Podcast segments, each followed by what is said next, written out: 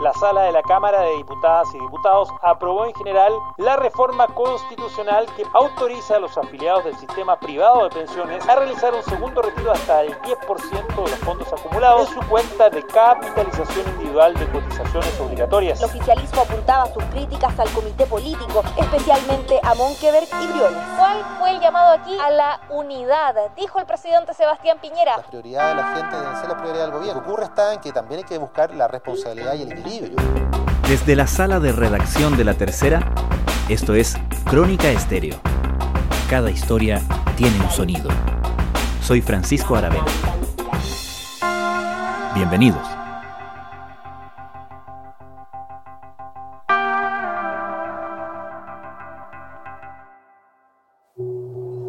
Resultado de la votación.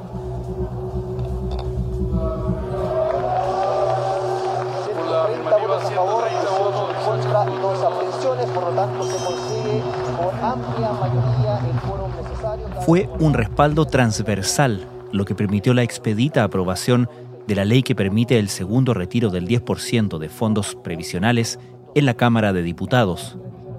Muchos de esos votos, más de 50, fueron de legisladores oficialistas.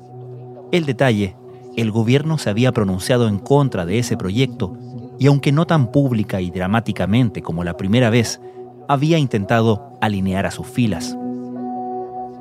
El golpe político se dejó sentir en la moneda, particularmente en momentos en que hacía su debut el nuevo jefe de gabinete, Rodrigo Delgado.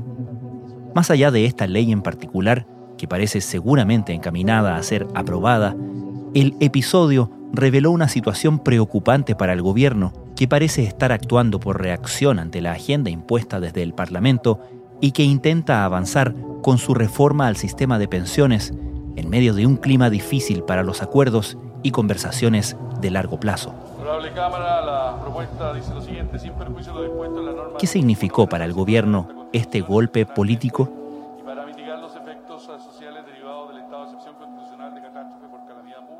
En términos políticos, la aprobación del segundo retiro del 10% en la Cámara, le quedan algunos trámites aún, pero ya ese hito generó un fuerte golpe al gobierno, al propio presidente Piñera, que en los días previos y ya para el primer retiro de fondos de AFP se habían opuesto a esta medida, habían advertido los que a su juicio son factores o efectos negativos que esto va a traer en un sector de la economía, pero principalmente en las futuras pensiones. Alberto Labra es subeditor de política de la tercera y deja en un muy mal pie a este, entre comillas, debutante comité político, debutante básicamente por el nuevo ministro del Interior, Rodrigo Delgado. El resto de los ministros del comité político vienen de antes, pero se iniciaba una nueva etapa con ese último ajuste de gabinete tras la salida de Víctor Pérez y el comité político ahora se ve sorprendido por esto, con una amplia votación de diputados de Chile Vamos, 48 diputados de Chile Vamos aprobaron este proyecto, mucho más que para el primer retiro. Parlamentarios de la UDI y RN no se alinearon con el Ejecutivo y acusaron al gabinete del presidente Piñera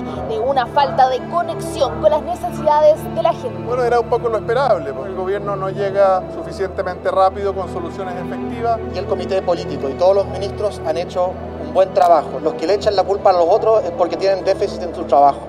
Y esto simplemente tiene al gobierno en, una, en, un, en un problema bien grande porque no es solo el apoyo a la medida en sí, las medidas de fondo que trae el retiro del 10% para la gente que realmente necesita dinero con urgencia. Más allá de eso, lo que se está provocando acá es una creciente desafección, y así lo ven en la moneda, de parlamentarios de Chile Vamos con el propio gobierno, que ante este segundo retiro y el primer retiro, ellos creen que el gobierno no hizo prácticamente nada. Más allá del discurso de oponerse a esta medida, eso no tuvo eco en prácticamente ningún sector, un sector muy minoritario, pero ven que el gobierno no tomó acciones concretas por ejemplo, en materia de reforma a pensiones, ya sea acelerar ese proyecto, tomar cartas en el asunto y sentarse derechamente a zanjar el destino de esa reforma con la oposición, habiendo tantas propuestas sobre la mesa. ¿Qué explicación han dado los parlamentarios más alineados inicialmente con la lógica de la derecha, quienes no favorecieron el primer retiro del 10% para esta vez entregar tan expeditamente su apoyo a este segundo retiro. Han sido pocos los diputados que ahora aprobaron y antes se negaban, que han querido dar sus razones. Entre varias otras cosas han dicho, se han centrado en el mérito, por así decirlo, del proyecto. O, convengamos, la mayoría de los sectores considera que no es un buen proyecto este, pero el principal argumento ha sido qué otra alternativa tenemos ante la necesidad de muchas personas que tienen, debido a la pandemia, necesidad de recursos inmediata o casi urgente. De varios parlamentarios de nuestra bancada han tomado la decisión de apoyar esta mala iniciativa, reconociendo que es una mala iniciativa, pero que responde principalmente a la falta de estrategia del gobierno. Yo lo lamento mucho, van a haber bastantes parlamentarios de la bancada que van a votar a favor. Entonces el argumento que han dado ellos es ese, no hay alternativa, la reforma de pensiones es una cosa de mucho más largo aliento y no vemos, dicen ellos, que el gobierno ponga sobre la mesa o ofrezca alguna ayuda adicional o alguna otra medida. El gobierno, por otro lado, rechaza esas críticas que vienen de su propio sector y dicen que han puesto una serie de planes de ayuda económica en medio de la pandemia que vienen ya hace varios meses y advierten supuestamente sobre el efecto. Pero esa ha sido la justificación de algunos diputados que han cambiado de posición esta vez en favor del proyecto desde la propia centro derecha. Sin embargo, Alberto, lo que vimos no fue exactamente lo que pasó con el primer retiro del 10% cuando vimos al gobierno desplegado totalmente tratando de contener y dar vuelta incluso los votos de los parlamentarios que podían eh, sentir como eventuales disidentes, ¿no? Vimos al gobierno tirar sobre la mesa una serie de proyectos y de medidas para intentar convencer por lo menos a sus parlamentarios de que no era necesario aprobar ese primer 10%. Ahora da la impresión de que no hubo tanta negociación antes de, ¿no? Así es, a diferencia del primer retiro, en este caso, si bien hubo conversaciones, hubo intento de convencer, no se generó eso a tal nivel o con tanta envergadura de despliegue por parte del gobierno como pasó para el primer retiro del 10%. La batalla estaba prácticamente perdida con el segundo retiro del 10%, pero el gobierno se hizo el ánimo de un último intento que no funcionó ni aquí ni por acá. Y aquí se explica quizás por una suerte de vacilación que tuvo el gobierno. Cuando se iba a votar este segundo retiro de pensiones, desde el gobierno transmitían en reserva que la estrategia comunicacional política que ellos tenían era esta vez no visibilizar una posible derrota para el gobierno. No agrandar el tema, por así decirlo, como ocurrió la primera vez con una derrota muy vistosa para el gobierno y que terminó con un ajuste de gabinete y que tampoco solucionó todos los problemas, pero se generó eso. Esta vez el gobierno partió en esa lógica, no agrandar este tema, mantener nuestra postura de que esto corresponde a una medida populista, la llaman ellos, que tiene efectos negativos, pero no inflar, por así decir, la repercusión de este tema. Y después de eso, el gobierno resulta que advierte con ir al Tribunal Constitucional. Y el subsecretario de las Express, de hecho, en su momento, en una de las sesiones, hizo reserva de constitucionalidad. Entonces ahí a eso voy con una vacilación del gobierno, que primero quiere no agrandar la repercusión de este tema, pero resulta que después dice que va a ir al Tribunal Constitucional. Claro. Después pasan días y resulta que el gobierno no tiene claro si va a ir al Tribunal Constitucional. Resulta que después 48 diputados de Chile Vamos aprueban este proyecto y el gobierno se da cuenta que quizás no les da mucho piso o legitimidad política a ellos para oponerse a una medida que es tan popular en el fondo y que eso ha provocado que muchos parlamentarios la, la aprueben. Yo creo que al gobierno le sobra el Excel y le falta la calle. Yo creo que es la primera vez que veo que un ministro de Hacienda ha increpado el gran responsable, desgraciadamente, del 10% ha sido el gobierno. Eso es lo que de alguna forma irrita en algunas autoridades. 130 votos a favor, casi toda la bancada de RN y varios en la UDI optaron por subirse a la ola del segundo 10% en el Congreso. Peor resultado imposible para la moneda ¿Cuán presente en todo esto, cuán explícita ha sido la presencia del resultado del plebiscito como una suerte de respaldo hacia un sector político y una derrota importante de la derecha en este caso? El amplio triunfo de la prueba en el plebiscito tiene un efecto que es difícil también de separar con lo que pasa con el 10%. Son cosas distintas, evidentemente, pero un sector más duro de la derecha viene ya golpeado, no se termina de recuperar de ese holgado triunfo que superó muchas de las expectativas que todos tenían. Y viene esta nueva batalla, por así decirlo, que también tiene mucho de ideológico, porque también tiene un efecto profundo en el sistema, en la incertidumbre que genera sobre el sistema de AFP a futuro. Y influye como el, el, momento que se genera poco después del plebiscito. Pero mucho más allá de eso, la duda ahora está para ese sector más duro de la derecha que quedó golpeado con el triunfo del apruebo y ahora con este avance del segundo retiro, es cómo ellos, como ese sector, va a poder contrarrestar, sobre todo en términos del debate público, los efectos que esto puede provocar en el sistema de AFP y pensando en el trabajo de la Convención Constitucional, que se viene una nueva campaña política en torno a la elección de los integrantes de esa constitución y un tema fundamental en esa nueva constitución, en el trabajo que van a tener que hacer los convencionales constituyentes, es justamente temas como el sistema de, AFP o el sistema de ISAPRE, etc. Las ISAPRES llevan 10 años, una década, siendo condenadas en más de un millón de causas judiciales. Hay más de un millón de sentencias judiciales dictadas en contra de las ISAPRES porque su modelo de negocios, el modelo conforme al cual ellas funcionan, implica, según los tribunales de justicia, violación de derechos constitucionales. Hay que ver ahí cómo ellos van a poder contrarrestar el vuelo que ha tenido este tema y el temor y la incertidumbre que se ha generado respecto a el futuro de los fondos de las cuentas individuales de cada una de las personas, porque aquí se ha generado un, temor de que esto termine en una, en una expropiación prácticamente de los fondos para un fondo solidario a futuro. Claro, y en medio de estas medidas de corto plazo, como los retiros de 10% de fondos, y de muy largo plazo, como la consagración de todo esto, la regulación de todo esto en una nueva constitución, está entonces el timing de la reforma previsional que debería ser más sistémica, ¿cierto? Debería ser más duradera, pero se encuentra atrapada en estas presiones, ¿no? En estas tensiones. ¿Cómo está el gobierno trabajando en función de esa reforma previsional?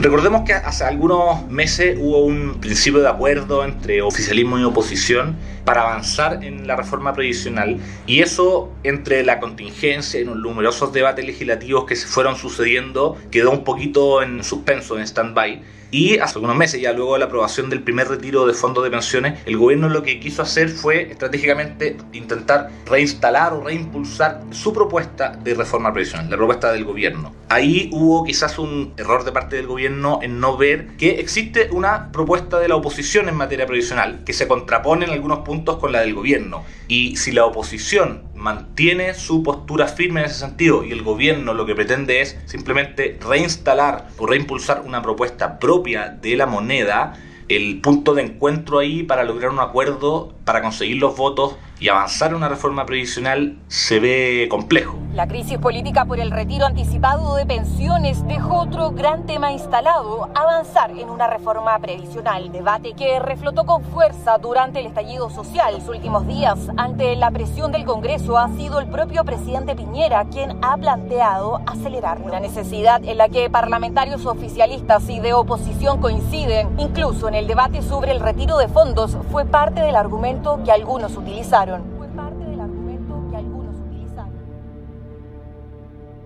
Ayer jueves, el nuevo ministro del Interior, Rodrigo Delgado, fue al Congreso a reunirse con parlamentarios de Chile Vamos. Me imagino que en medio de este panorama fue un debut en las grandes ligas políticas un tanto difícil, ¿no? Sí, Rodrigo Delgado tuvo esta primera semana bien tormentosa, por llamarlo de una manera suave, su debut como jefe de gabinete él viene con un estilo un poco distinto, pese a ambos ser militantes de la UDI, de lo que era Víctor Pérez, a quien se le cuestionaba un poco un cierto hermetismo y en el trabajo de su equipo de interior en coordinación con el otro ministerio. En cambio, Delgado llegó con una serie de reuniones a principio de semana con subsecretarios, pidiendo coordinación, pidiendo un contacto fluido, directo. Tuvo reuniones con los presidentes de partido de Chile Vamos en la Moneda. Fue efectivamente al Congreso en Valparaíso, tuvo reuniones con las bancadas de diputados de Chile Vamos, con otros ministros y con una serie de parlamentarios viendo distintos temas, principalmente eh, intentando contener esta crisis. Pero hay que ver qué tanto se empodera a Rodrigo Delgado en ese cargo en las próximas semanas. Una de las cosas que habló él este jueves con los parlamentarios de Chile Vamos fue un poco lo mismo que habló con los timoneles y un poco si uno hace historia es lo mismo que hablan todos los ministros nuevos con sus parlamentarios que es pedir mm. coordinación, nuevas reuniones para levantar prioridades de los partidos y anticipar conflictos. ¿Cómo alinear sus parlamentarios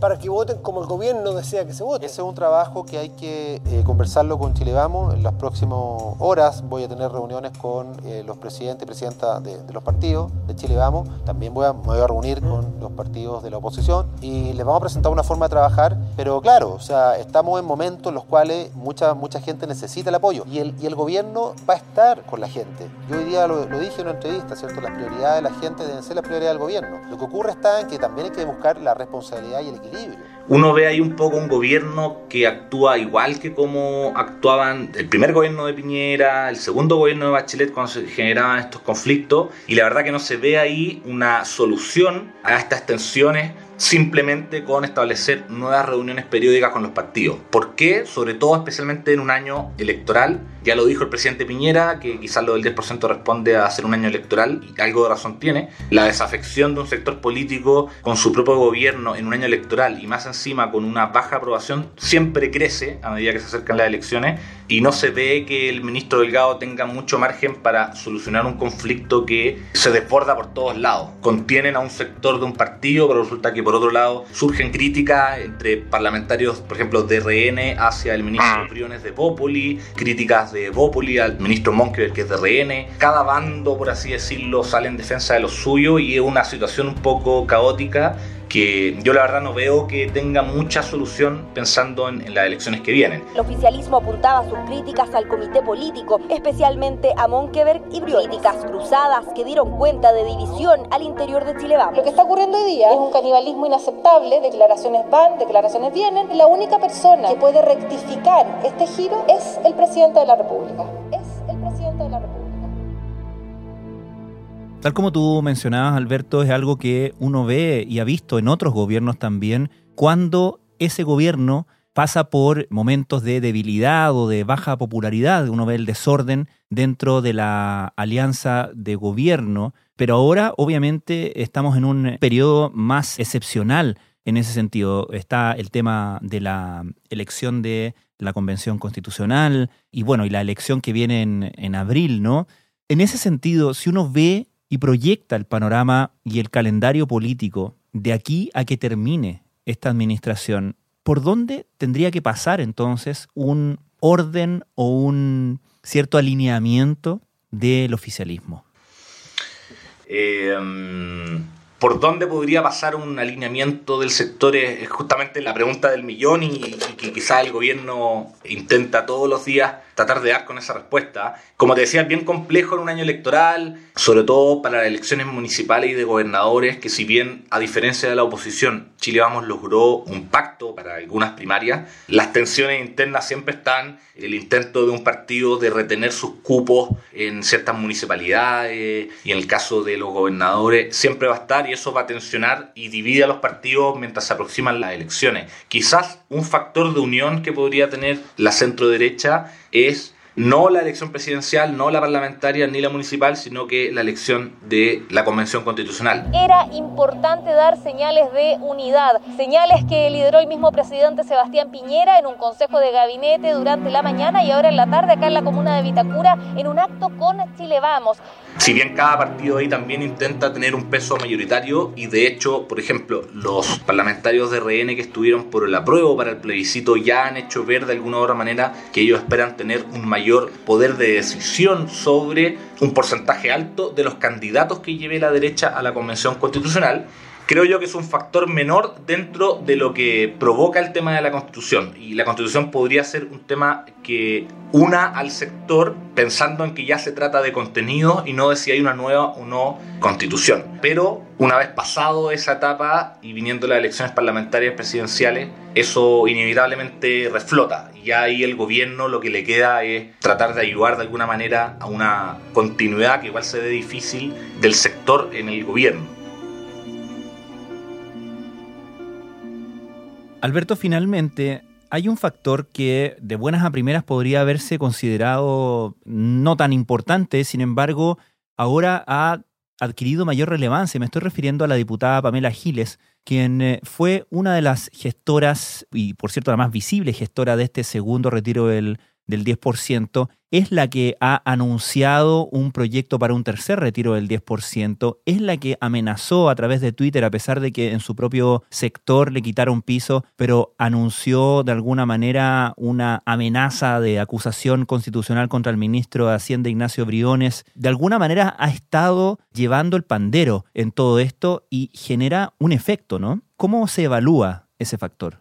La figura de Pamela Giles es quizá uno de los rostros más visibles del tema del 10%. El ministro de Hacienda, señor Briones, me tiene podrida, me tiene chata. Creo que el nivel de crueldad, de insensibilidad, de provocación al dolor de las personas que en este momento están siguiendo masivamente esta tramitación, el nivel de burla del ministro a mí me, me asombra. Pero también, a juicio de quienes se oponen a ese proyecto, es también ella un síntoma o una evidencia de lo que ellos califican como un Congreso cada vez más populista y cada vez más irresponsable. Lo visualizan en ella y en otros actores, pero resulta que en los hechos, ella y otros parlamentarios que han impulsado esto del retiro de fondos previsionales parecieron no encontrar rivales, en el fondo parecieron no encontrar nada ni nadie que presenten una alternativa que se contraponga a eso. Entonces, Pamela Giles, por individualizar una de las figuras que ha estado detrás de esto, termina arrastrando a su causa, por así decirlo, a muchos parlamentarios, no solo de oposición, sino que de la derecha, y lo vimos con los 48 votos de Chile Vamos que aprobaron el proyecto el otro día en la Cámara de Diputados. Genera ese efecto ella de arrastre, ella por supuesto que juega a satisfacer a su electorado, que me imagino que le demandará este tipo de cosas, porque ella ha dicho, yo me he comprometido con mi electorado, con mis nietos, le dice ella, a avanzar en un segundo retiro, ya anunció un tercer retiro, un proyecto para un tercer retiro de fondos, y considerando todos esos factores, termina ella arrastrando a muchos parlamentarios que se suman a esto, que ven efectivamente que dependiendo de las zonas del país, tienen a un electorado que espera esto y que sería muy costoso para ellos, por así decirlo, oponerse, mientras el gobierno no presenta una alternativa. Yo tengo redactado, por supuesto, el tercer retiro ya en mi mano. Aquí lo tengo, mientras estoy hablando con usted, estoy con una carpetita que la estoy tocando. Y eso es lo que provoca su figura, tan vistosa, tan cuestionada por algunos sectores, pero finalmente, más allá del show político o mediático que ella genera, termina imponiendo el avance de un proyecto y deja medio offside o medio parado, por así decirlo, al gobierno que no ve cómo contrarrestar eso. Entonces, la figura de ella refleja todo eso pero más allá de que centrarnos en ella, se está generando aquí toda una, una ola de parlamentarios que ven que está una medida popular electoralmente, que la apoyan y que no van a pagar el costo ellos de votar en contra porque saben que el proyecto igual se va a aprobar y por eso se generó tanto apoyo en Chile Vamos. Evidentemente, si el gobierno sigue como hasta ahora, en la actitud que ha tenido hasta ahora, la abuela tiene que evaluar con sus nietos, que son sus únicos consejeros políticos, y entonces hace las cosas cuando sus nietos se lo ordenan. Alberto Labra, muchísimas gracias. Gracias, Francisco.